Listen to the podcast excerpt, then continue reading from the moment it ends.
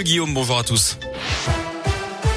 À la une, bas les masques. Le port du masque en intérieur, c'est fini. À partir d'aujourd'hui, dans les écoles, les commerces et au travail, le protocole sanitaire en entreprise qui cesse donc de s'appliquer ce lundi. C'est ce qu'avait confirmé la semaine dernière la ministre du Travail, Elisabeth Borne. Même si certains indicateurs du Covid remontent, on reprend les règles normales. Alors comment cette nouvelle étape est-elle reçue par les employés à Lyon? C'est plus du soulagement que de la crainte. Écoutez. Je trouve que c'est un peu prématuré. Je vais garder mon masque en entreprise et garder euh, ben, les gestes barrières. Je vois pas en fait euh, pourquoi on le garderait dans les transports et pas en entreprise. Eh ben, je suis très content de cette libération et puis je pense que ça aurait pu presque euh, survenir avant.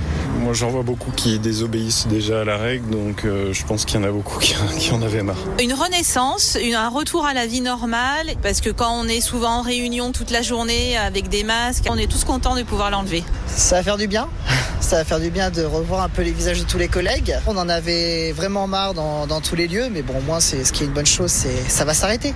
Le port du masque qui reste requis dans certains lieux comme les transports, les EHPAD, les hôpitaux. Il faut continuer à appliquer les règles d'hygiène comme le lavage des mains, le nettoyage des surfaces et l'aération des locaux. Et les salariés qui le souhaitent peuvent continuer à porter un masque sans que l'employeur puisse s'y opposer. Sur le plan sanitaire, on l'évoquait, les hospitalisations étaient en hausse. Hier, un peu moins de 21 000 patients au total. Le nombre de malades en soins critiques reste stable. Près de 60 500 nouveaux cas de Covid ont été recensés ces dernières 24 heures. L'actu, c'est aussi le conflit en Ukraine. Des bombardements russes ont touché une base militaire dans l'ouest du pays près de la frontière polonaise, faisant 35 morts et 135 blessés. Un journaliste américain, lui, était tué par balle dans la banlieue de Kiev. Le port de Mariupol subit toujours un blocus et la situation humanitaire se dégrade d'après les autorités. Hier, quatre avions de chasse français Mirage ont décollé de Haute-Saône pour l'Estonie. Ils vont sécuriser le ciel pendant quatre mois. Malgré tout, l'espoir est permis avec un nouveau round de négociations aujourd'hui entre les délégations ukrainiennes et russes.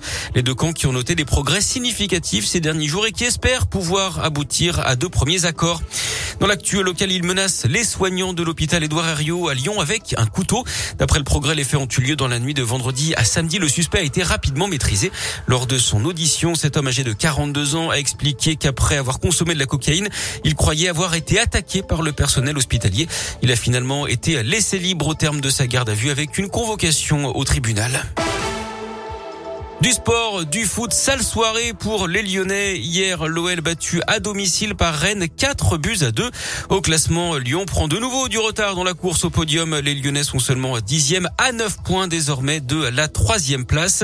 À noter également euh, les résultats de Paris qui a battu Bordeaux 3-0. Défaite de Clermont face à un autre mal classé, Lorient 2-0. En rugby, je vous rappelle la victoire des Bleus au tournoi destination face au Pays Galles. Vendredi, les Bleus toujours en course pour un grand chelem. Tout se jouera samedi au Stade de France face à l'Angleterre.